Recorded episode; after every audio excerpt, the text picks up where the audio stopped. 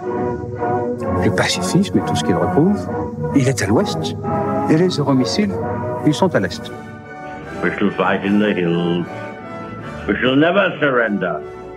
Não estamos mais isolados. A solidariedade europeia não nos faltará. Diplomatas, um podcast de análise da atualidade internacional com Teresa de Souza e Carlos Gaspar. Muito bom dia, bem-vindos ao novo podcast dos Diplomatas. O meu nome é Ivo Neto, tenho na minha companhia novamente a Teresa de Souza e o Carlos Gaspar. Estamos a gravar no dia 30 de novembro. Esta madrugada morreu Henry Kissinger, um dos maiores uh, diplomatas da história contemporânea. Serviu o governo de Richard Nixon e Gerald Ford nos Estados Unidos. E uh, melhor do que eu para falar uh, desta personagem que marcou a história dos Estados Unidos, da Europa e do mundo, tenho uh, Carlos Gaspar e, e Teresa de Souza. Antes de partirmos para uh, as perguntas que temos preparadas, que preparamos hoje, este programa foi todo mudado ao longo deste dia. Antes de passarmos para uma análise mais profunda, Vou começar pelo Carlos. Carlos, como podemos descrever Kissinger e o que é que ele de facto significou uh, para uh, a diplomacia internacional? Kissinger é o diplomata do século XX, é o maior diplomata do século XX uh, e o melhor elogio que lhe podemos prestar neste momento é a frase do seu, uma frase do seu herói, o príncipe de Metternich, que quando quando Talleyrand morreu, uh, Metternich perguntou, mas o que é que ele quer com isso? E essa pergunta é aquilo que nós devemos, é aquela que nós devemos fazer em relação a Kissinger no momento da sua morte, é, mas o que é que ele quer com isso? Teresa, uh, o que é que representa e o que é que podemos aprender nesta altura tão conturbada internacionalmente, com duas guerras tão próximas da nossa realidade? É verdade. Aquilo que eu achei uh, mais extraordinário na personalidade de Henry Kissinger, além de ter sido, como disse o Carlos, o grande diplomata do século XX, uh, depois da Segunda Guerra Mundial uh, e cuja ação ao serviço de dois presidentes norte-americanos teve uma influência determinante na evolução da Guerra Fria. É bom que nos lembremos disso, quer na sua política em relação à China, quer na sua política em relação à União Soviética. Uh, o que eu acho extraordinário na figura, apesar de ser polémica, como referiste, uh, e, de ter, e de ter alguns aspectos mais controversos, é a sua capacidade de se manter atualizado. Há dois anos uh, eu li um livro uh, de uma conversa dele com dois dos gurus da inteligência artificial e é impressionante como um homem de 98 anos uh, morreu aos 100, o livro foi publicado há dois anos, uh, consegue elaborar sobre as consequências uh, para a ordem internacional e para a relação entre as grandes potências de uma nova tecnologia que está no seu embrião e que ele, de uma forma extraordinária, diz que é fundamental uh, que as grandes potências, nomeadamente os Estados Unidos e a China, que dominam uh, que estão mais avançados no desenvolvimento tecno desta tecnologia, a tratem com a sabedoria e a cooperação com que trataram, e foi uma das obras dele durante a Guerra Fria, a relação entre os Estados Unidos e a União Soviética. Isto diz muito de um homem que com 100 anos consegue olhar para o futuro e ver qual é um dos grandes desafios que hoje temos de enfrentar. E agora vamos partir para uma verdadeira, o que será uma verdadeira aula de história com, com os meus dois convidados. Uh, estamos a falar de Kissinger como um grande diplomata internacional, mas vamos curiosamente começar pela hum, presença que Kissinger tem na história de Portugal, uh, no pós-25 de Abril. Uh, eu hoje tive muito pouco tempo, de facto, temos muito pouco tempo para nos prepararmos para, para este programa, mas há dois tópicos que, que, que me chamaram a atenção. no fundo, o receio que Kissinger tinha de, de, de Portugal, e, e, no fundo ele vaticinou isso: que Portugal iria um, um dia ser governado por, pelo Partido Comunista, pelos comunistas. Uh, mencionou mesmo o facto de os Estados Unidos terem de atacar Portugal por causa do receio que ele tinha de um governo controlado pelo, pelos comunistas revelar os segredos da, da NATO. Carlos, qual é verdadeira, verdadeiramente uh, a presença de Kissinger na política portuguesa e, e, e o porquê do interesse em Portugal? É, Kissinger tem três tempos de intervenção na eh, política portuguesa. O primeiro é antes do 25 de Abril na sequência da guerra do Yom Kippur. Portugal foi uh, crucial, foi o único país europeu, com a Holanda, que permitiu a passagem uh, dos reforços norte-americanos que eram vitais para a sobrevivência de uh, Israel e, na sequência dessa tomada de posição por parte de Portugal, Kissinger vem a Lisboa e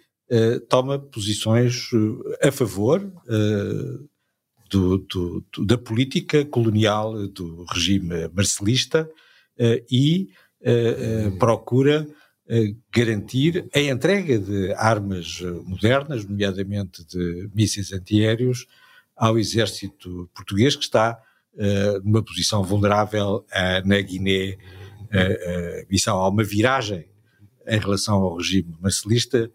a seguir a setembro de 73 e, portanto, nas vésperas uh, da sua queda, os mísseis de resto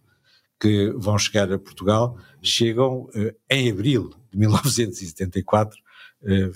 não serviram para nada nesta circunstância. O segundo tempo é a própria Revolução. e Kissinger é um, intelectualmente e politicamente um pessimista e quando recebe Mário Soares pela primeira vez em Washington, em outubro de 74, uh, diz-lhe que ele vai ser o Kerensky português. Kerensky era o primeiro-ministro dos governos provisórios russos, que é derrubado por Lenin e Trotsky em outubro de 1917. E assim ele estava-lhe a dizer que os comunistas, como disse o Ivo, iam tomar o poder em Portugal. O doutor Soares respondeu-lhe muito simplesmente mas eu não quero ser Kerensky. E o Kissinger respondeu-lhe, o Kerensky também não queria ser o Kerensky. e uh, uh, mais tarde, aliás, depois do 25 de novembro, uh, Soares volta a Washington e Kissinger reúne os funcionários da carreira diplomática no State Department e à frente dos seus diplomatas apresenta Mário Soares e diz enganei-me, enganei-me. Eh, Soares não foi o Kerensky uh, português, ou se preferirem, no caso português, os mencheviques ganharam contra os uh, bolcheviques e o Partido Comunista não foi capaz de tomar o poder. Um terceiro tempo importante é o de Angola e Timor, as questões da descolonização. mais uma vez, Kissinger subestimou a vontade soviética e cubana de intervir em Cuba e de instalar o MPLA uh, no uh, poder, uh, e nunca recuperou inteiramente do choque de ver, como ele disse uma vez, os cubanos atravessarem o Atlântico em cascas de nós para intervirem em Luanda, com sucesso, contra, quer contra o Zaire e a FNLA, eh, quer contra a África do Sul e a, a, a UNITA, e finalmente, em 7 de dezembro de 1975, eh, Timor, em Timor, uh, Kissinger abre as portas, Kissinger e Ford, o presidente Ford, abrem as portas à intervenção indonésia. O presidente dos Estados Unidos e o seu secretário de Estado, Henry Kissinger, vão a Jakarta, na véspera da invasão, eh, não é demasiado subtil abrir as portas, dar uma luz verde à invasão. Isto foi depois da unificação comunista do Vietnã, em abril de 75, e a mensagem era clara: não ia haver mais um Estado comunista na Ásia do Sudeste. Teresa, depois do de, de mandato de, de, Kennedy marcado por uma relação amor-ódio com, com, com, o regime uh, de salazarista, vemos aqui, como disse o, o, o, o Carlos, Kissinger muito preocupado com o que aconteceu e com o que, o que, acontecia, o que poderia acontecer a Portugal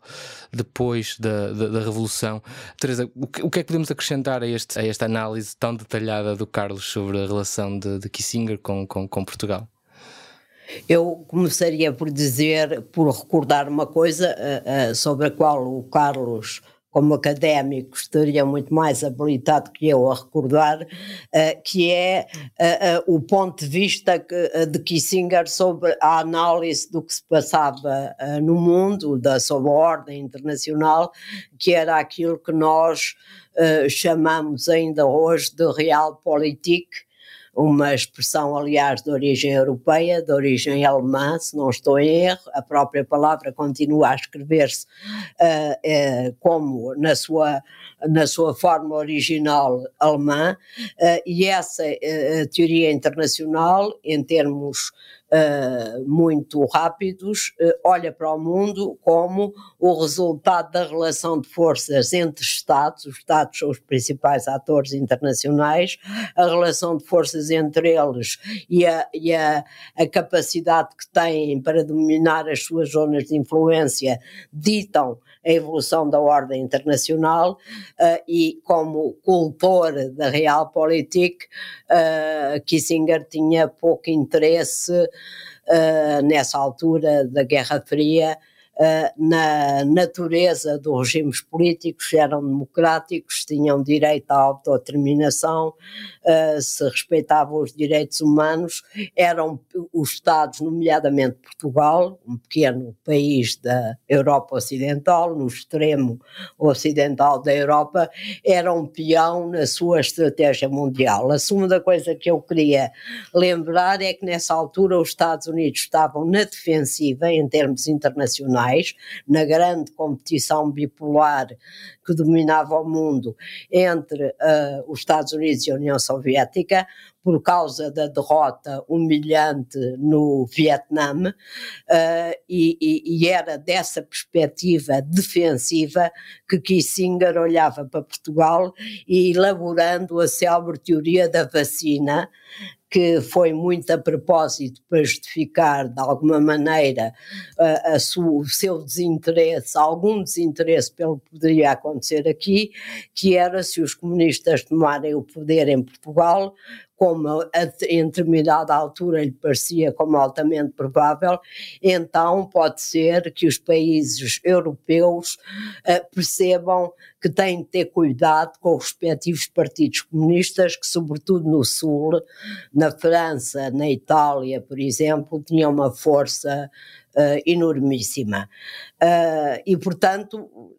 uh, achava era uma vacina contra os, era uma vacina contra os comunistas então era isso era contra, contra as democracias ocidentais que podiam deixar cair na mão dos grandes partidos comunistas que na altura tinham uma influência enorme em dois países estratégicos uh, para a NATO e a defesa ocidental, que eram a França e a Itália. E, portanto, Portugal serviria de vacina e, e, e talvez porque desconhecesse o, a realidade portuguesa, porque desconhecesse a força uh, da liderança política do Dr. Mário Soares, não viu a possibilidade dos comunistas serem vencidos. Teve uma ideia que, de alguma maneira, teve uma decisão que, de alguma maneira, mesmo que por via indireta, o redimiu deste erro de visão em relação a Portugal, que nos podia ter custado muito caro, foi ter nomeado um embaixador muito experiente, conheci, que ainda por cima falava português,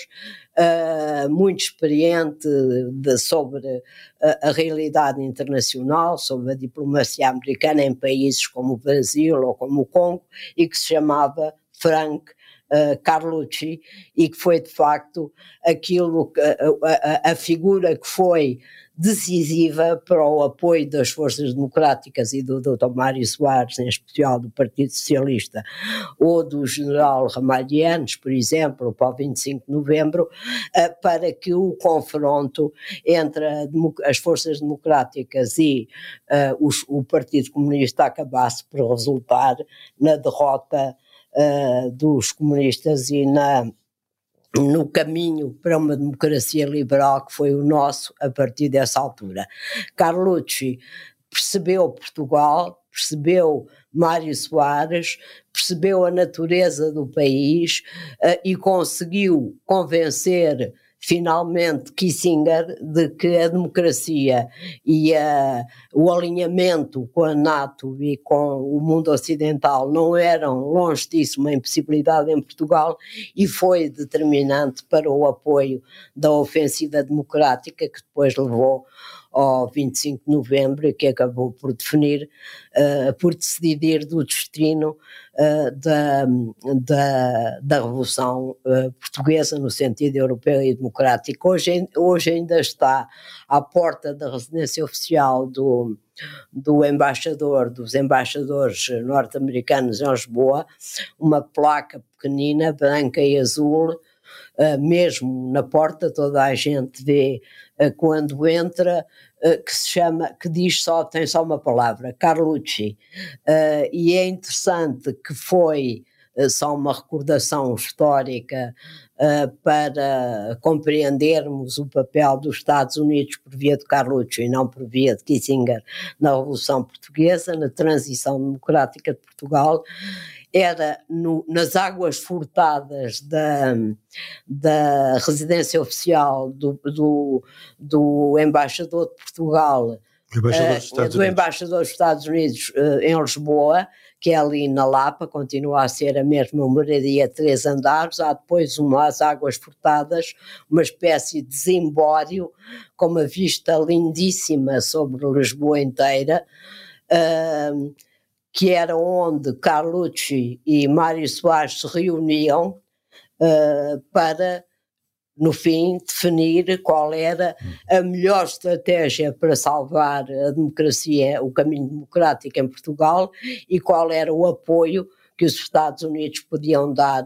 a esse, a esse caminho. Uh, é esta a história de Kissinger, de Portugal e de Carlucci, que no fim teve uma importância enorme no destino da nossa, da nossa, uh, do nosso país, da nossa Revolução de Abril e na sua uh, consolidação europeia e democrática. Só uma coisa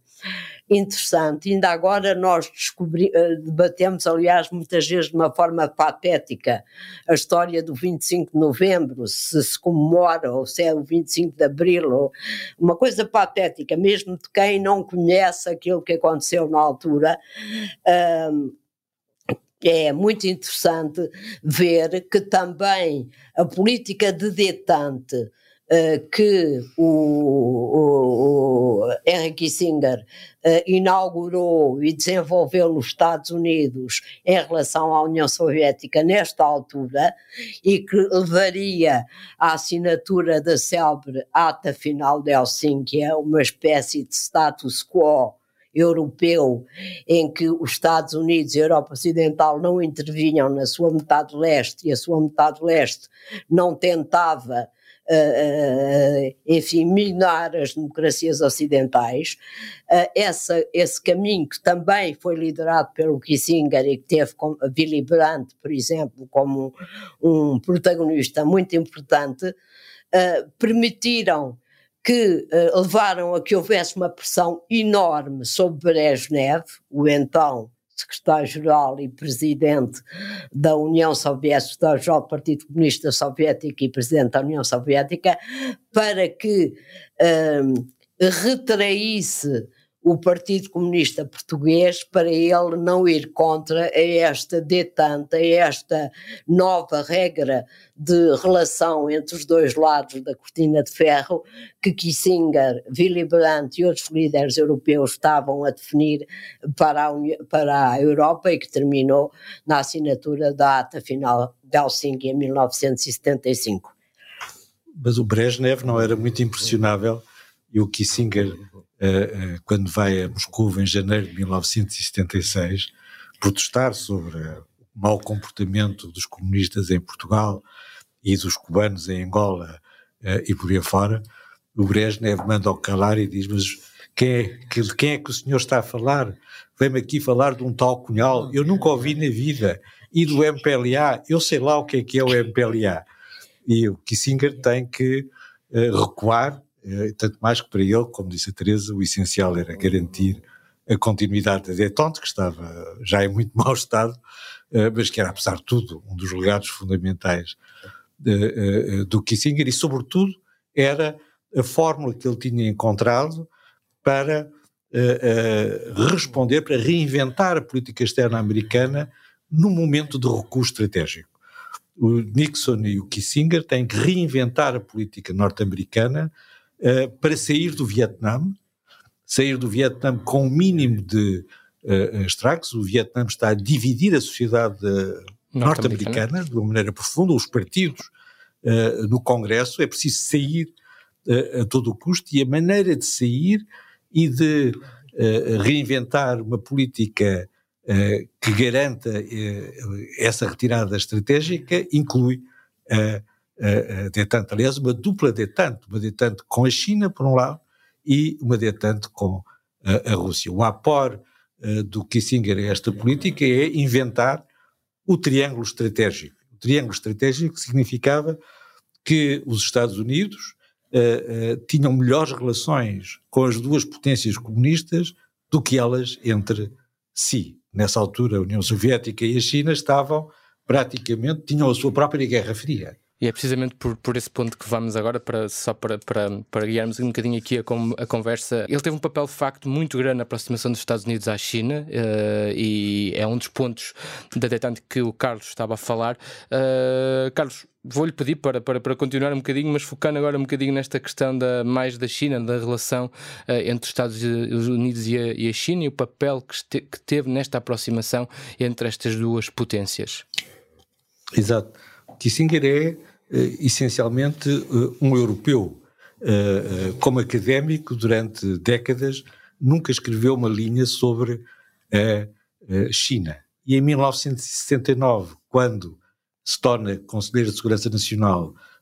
dos Estados Unidos, aquilo que ele tem que fazer, de acordo com a sua própria teoria do triângulo estratégico, é começar por normalizar as relações com a, a, a China a China está preparada por causa da ameaça uh, uh, soviética, mas é preciso transformar esta convergência virtual numa convergência concreta na normalização das relações bilaterais entre os Estados Unidos e a União Soviética, que nem sequer se reconheciam diplomaticamente em 1969. E o Kissinger é quem vai negociar com os chineses, quem vai negociar com Zhou Enlai, o processo que leva à normalização das uh, uh, relações, que uh, é sobretudo uma convergência contra a União Soviética, bem entendido, mas tem que resolver pelo caminho a questão de Taiwan. A questão de Taiwan estava no centro das relações internacionais, das relações entre bilaterais entre os Estados Unidos e a China em 1970, como está 50 anos depois. E quem inventa uma fórmula para superar uh, esse, essa questão, para contornar essa questão e abrir caminho à normalização das relações, é Henry Kissinger. A fórmula diplomática é uma fórmula uh, uh, genial do ponto de vista do ponto de vista diplomático. A fórmula diz que os Estados Unidos constatam que todos os chineses dos dois lados do Estreito de Taiwan entendem, consideram que só há uma China e que Taiwan é parte da China. esta fórmula é aparentemente prosaica, mas é a base, o pilar, até hoje, 50 anos depois, das relações entre Pequim e Washington. Encontrada a fórmula, Nixon vai, é convidado para ir à China. Nixon é convidado para ir à China em junho de 71 e, uh, 15 dias depois, Brezhnev convida Nixon para ir a, Moscou. E Nixon vai uh, à China em janeiro de 72 e a Moscou em maio de 72. É o triângulo estratégico a funcionar. Uh, os Estados Unidos fazem a balança entre a União Soviética e, e a China o sonho de qualquer presidente americano. Uma coisa impossível de acontecer agora, Teresa. Uh, na altura não, também era. Na altura também era e foi possível. O, é muito interessante porque uh, nas várias entrevistas uh, que Henry Kissinger dá no último ano, nos últimos dois anos, a vários órgãos de comunicação social americanos e europeus, nomeadamente uma é a Economist, ele tem um princípio que diz uh, que se deve continuar a aplicar nos dias de hoje, mesmo em relação à atual administração norte-americana. Esse princípio é que não se devem tratar os dois adversários, ele está a falar da rivalidade entre as grandes potências internacionais, concretamente, não se devem tratar os dois adversários por igual é a fórmula dele. Uh, se os Estados Unidos têm dois adversários, como há bocado, o, uh, agora mesmo o Carlos explicava, uh, tem de ter políticas diferentes para cada um desses adversários, sabendo tirar proveito das circunstâncias da sua própria, da, da, própria relação entre esses adversários. No caso de, da, da, da reaproximação, da aproximação entre Washington e Pequim em 1972, eh, ele decorre do diferente sino-soviético, que aconteceu em 1963-64. Uh, atualmente, ele aplica esta mesma ideia uh, à, à, à, política externa atual norte-americana, uh, argumentando que o mundo vai depender em grande medida uma coisa que nós também reconhecemos que é verdade, uh, da relação que for possível estabelecer entre a China e os Estados Unidos, as duas grandes uh, superpotências mundiais, e defende que se deve aplicar a, a essa relação uh, algumas das mesmas regras, de alguma maneira, embora a situação seja completamente diferente da Guerra Fria, as regras que se ele procurou aplicar à relação entre a União Soviética e os Estados Unidos, uh, sobretudo mantendo Uh, linhas de contacto, de negociação e de conversação entre os dois polos antagónicos, de modo a que as circunstâncias uh, e as, as condições da evolução da situação internacional não venham a provocar aquilo que ele dizia que ser uma terceira guerra mundial. E aqui, hum, se não, embora haja hoje nos Estados Unidos, hum, mesmo no Partido Republicano, ou até mais no Partido Republicano, um grande do qual Kissinger fazia parte, foi foi consultor de dois presidentes republicanos, uh, embora depois tivesse sido também conselheiro de todos os outros, uh, embora hoje a, a postura do Partido Republicano da era Trump, digamos assim, seja profundamente anti-chinês, o que nós vimos uh, em São Francisco há pouco tempo, na cimeira entre o presidente Biden e Xi Jinping eh, foi justamente uma preocupação americana, uma preocupação da administração Biden, com a necessidade de manter contactos, diálogo, uh, uh, meios, formas de comunicação e de conhecimento e reconhecimento mútuo entre as duas superpotências mundiais. De alguma maneira, esta ideia de Kissinger, embora seja uh, muito diferente daquilo que é a política externa norte-americana hoje, uh, mantém-se de alguma maneira atual neste relacionamento que toda a gente compreende como necessário entre as duas grandes superpotências para que a sua relação não descarrile em conflito, como os Estados Unidos conseguiram ao longo da, uh, dos anos da Guerra Fria. Aqui este, esta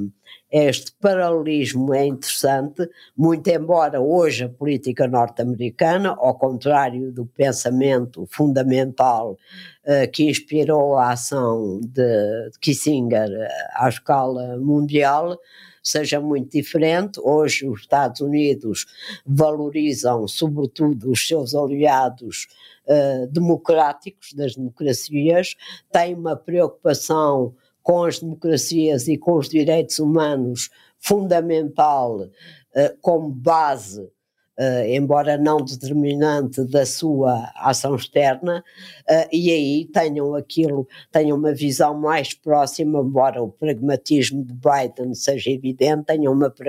uma aproximação mais próxima, uma, uma política externa mais próxima daquilo a que podemos chamar, como citando Obama, ou citando o próprio Biden, um idealismo realista nas relações internacionais. Kissinger era justamente idealista em relação à, China.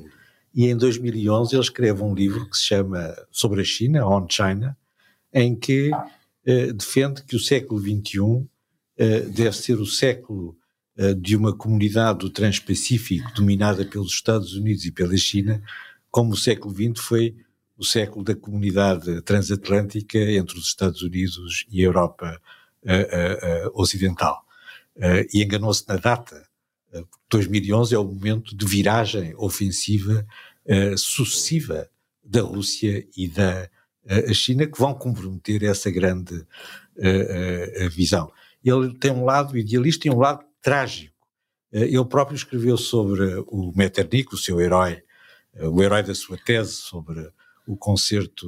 europeu. Ele escreveu que o Metternich é, é, era o exemplo de todos os estadistas e aquilo que era verdadeiramente um estadista era, estou a citar, uh, uh, um homem que tem uma visão uh, do futuro que tragicamente não consegue transmitir aos seus contemporâneos. E é exatamente o caso do Kissinger também. E precisamente entrando aí neste último ponto do vosso triângulo, do triângulo que falaram, uh, a relação com, com, com a Rússia, uh, de, que, que, da aproximação, naquele caso, à União, Soviética, à União Soviética, mas a posteriori a própria reflexão que ele fez sobre o conflito entre a Rússia e a Ucrânia, em que ele durante muito tempo uh, negou a aproximação da, da Ucrânia à NATO e ele, como vocês já falaram aqui várias vezes ao longo deste programa, ele enganou-se e admitiu esse próprio erro. E antes de passarmos outra vez para vocês, vou só uh, deixar aqui este som uh, de uma entrevista há muito pouco tempo em que Kissinger de facto uh, admite a entrada da Ucrânia na NATO. Before this war, I was opposed to membership of Ukraine in NATO because I feared that it would start exactly the process that we are seeing now. Now that this process has reached this level, it, it, the idea of a neutral Ukraine under these conditions is no longer meaningful. And at the end of the process that I described, it ought to be guaranteed by NATO in whatever forms NATO can develop. But I believe Ukrainian membership in NATO would be a appropriate outcome. Teresa, como é que podemos entender esta, esta mudança da opinião, este recuo, na, na, no fundo, este reconhecer de, do que terá sido um erro?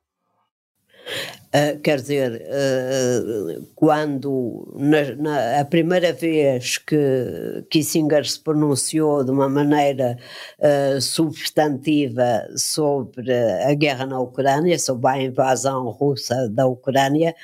foi na Conferência de Segurança de Munique, na Conferência Anual de Segurança de Munique, que reúne todos os líderes e responsáveis da segurança ocidentais em Munique,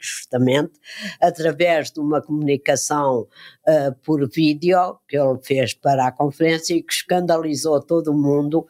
uh, até em Portugal, porque ainda nos lembrávamos da, da história do Kerensky português, uh, quando disse que a Ucrânia tinha pura e simplesmente sentar à mesa das negociações, ceder a parte do seu território que já estava sob controlo uh, da Rússia quando do deflagrar da guerra em fevereiro de, de, de, uh, 2022. De forma muito particular uh, a Crimeia, não é? Ele, ele falou bastante exatamente, da Crimeia. incluindo a Crimeia, mas também a parte do Donbass,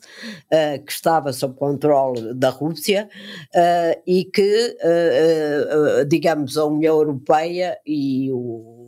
os Estados Unidos, o mundo ocidental, tinham de reconhecer à Rússia o seu direito a exercer influência no seu Uh, como dizem os russos, no seu estrangeiro próximo, na zona cinzenta que separava a Rússia, as fronteiras russas, da União Europeia e uh, da NATO. Uh, claro que estas declarações, no quadro atual, uh, tiveram e que correspondem à sua visão de realpolitik, uh, uh, criaram uma grande consternação, quer na, na, na, na, no, na Conferência de, de, Segurança de Munique, quer na Ucrânia, sobretudo, quer na opinião pública europeia e ocidental. Zelensky respondeu-lhe, aliás, com imensa propriedade que ele devia ter se enganado uh, de data, uh, que não estava a falar em 1938 uh, no célebres, na célebre cimeira de, de Munique, considerada uma cimeira de apaziguamento em relação a Hitler,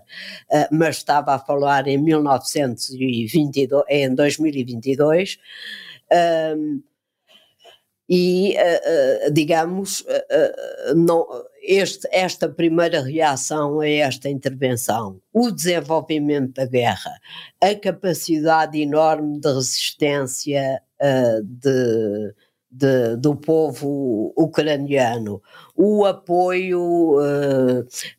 total da União Europeia e dos Estados Unidos uh, à Ucrânia, o apoio militar, o apoio financeiro, o apoio diplomático. Uh, tudo isso, a própria evolução das circunstâncias da guerra levou, de facto, uh, em maio deste ano, a mudar uh, a sua posição de uma maneira, aliás, bastante radical, aceitando a própria ideia da integração, da adesão da Ucrânia um, à, à NATO eh, para além da União Europeia, mas no caso uh, em apreço à, à NATO, como a maneira melhor de garantir a segurança europeia e de garantir a própria segurança e a contenção da Ucrânia na sua relação com a Rússia. A que é que se deve esta mudança? Eu creio que é às circunstâncias e à compreensão uh, de que há compreensão muito realista da parte de Kissinger, uh, como ele depois reconhece, aliás, expressamente, de que todos os cálculos de Vladimir Putin uh, se revelaram errados. Os seus cálculos uh, políticos em relação à, à, invasão se revelaram errados. Não contou com a resistência ucraniana, nem com o seu desejo de pertencer fortíssimo uh, de escolher o seu caminho ocidental, não contou com a unidade europeia e com a determinação da Europa em apoiar a Ucrânia até hoje, não contou depois do desastre do abandono do Afeganistão, por exemplo, não contou com a determinação da administração Biden de apoiar a Ucrânia e de olhar para a guerra na Ucrânia como uma guerra funda, cujo desfeito é fundamental uh, para a segurança uh, e para os equilíbrios internacionais. Tenho que fazer aqui uma pergunta, eu vou deixar para o Carlos, coitado, que, que, que, que vai ser a última pessoa, mas tenho que lhe fazer. Uh, o, a Foreign Affairs hoje publicou um, um, artigo sobre a morte do Kissinger em que faz uma, uma pergunta muito simples que é, julgando e Henry Kissinger, os meios justificaram, os fins justificaram sempre os meios. Ele foi também uma figura bastante controversa. Carlos, uma uma reflexão sobre, tendo por base esta pergunta, uh, os, os meios justificaram os fins? As únicas pessoas que não são controversas são as pessoas que não fazem nada. Uh, e o Henry Kissinger, uh, além de ser um idealista que se escondia e uma figura trágica que não se assumia, era sobretudo um pragmático e um moderado. Uh, a Teresa há bocado estava a falar da Realpolitik e efetivamente uh, trata-se de Realpolitik. A Realpolitik originalmente é um conceito liberal das relações entre uh, os Estados que calha bem ao Kissinger que sempre preferiu o compromisso à vitória. e é essa a principal qualidade que ele tem. No percurso, uh, todos nós fizemos muitas coisas que gostaríamos de poder não ter feito, mas ele é o homem que uh, fez a paz entre Israel e o Egito, fez a paz entre os Estados Unidos uh, e a China, lançou a détente nas relações entre os Estados Unidos e a, e a União Soviética, e se mais não houvera, chegava isso para responder à pergunta da Foreign Affairs. Só uma frase que ele disse recentemente e que eu acho muito importante sobre a China, sobre Xi Jinping. Uh, Perguntaram-lhe o que é que ele pensava uh, que, uh, de Xi Jinping neste exato momento, que aliás o recebeu uh, no seu aniversário, pouco antes do seu aniversário em Pequim, com grande pompa e circunstância, ele disse: Eu acho que Xi Jinping está a pensar como é que deve fazer para nunca cair na mesma situação em que se encontra Putin neste momento. Ok. Uh... Real político. Realpolitik. Uh, e como estamos a gravar este episódio numa, na véspera de um fim de semana prolongado, eu vou convidar-vos a sugerir um livro sobre esta figura controversa, polarizadora, para os nossos ouvintes uh, acompanharem no fim de semana, assim, assim desejarem. Um livro para, para cada um dos meus convidados. O, o livro que eu gosto mais do Henry Kissinger, que foi um grande académico antes de ser um grande uh, diplomático, é a tese de doutoramento dele sobre o concerto europeu que se chama a World Restored, a reconstrução do mundo depois das guerras da Revolução e do Império, depois das guerras uh, napoleónicas. Mas aquilo que eu gosto mesmo mais é um pequeno ensaio sobre o Bismarck, que é verdadeiramente o elogio da moderação. Uh, eu ia para uma coisa mais uh, imediata e mais pragmática. Foi editado o ano passado em Portugal uh, o seu livro, um do seu, que ele escreveu e que editou nos Estados Unidos em, 1920, em 2021,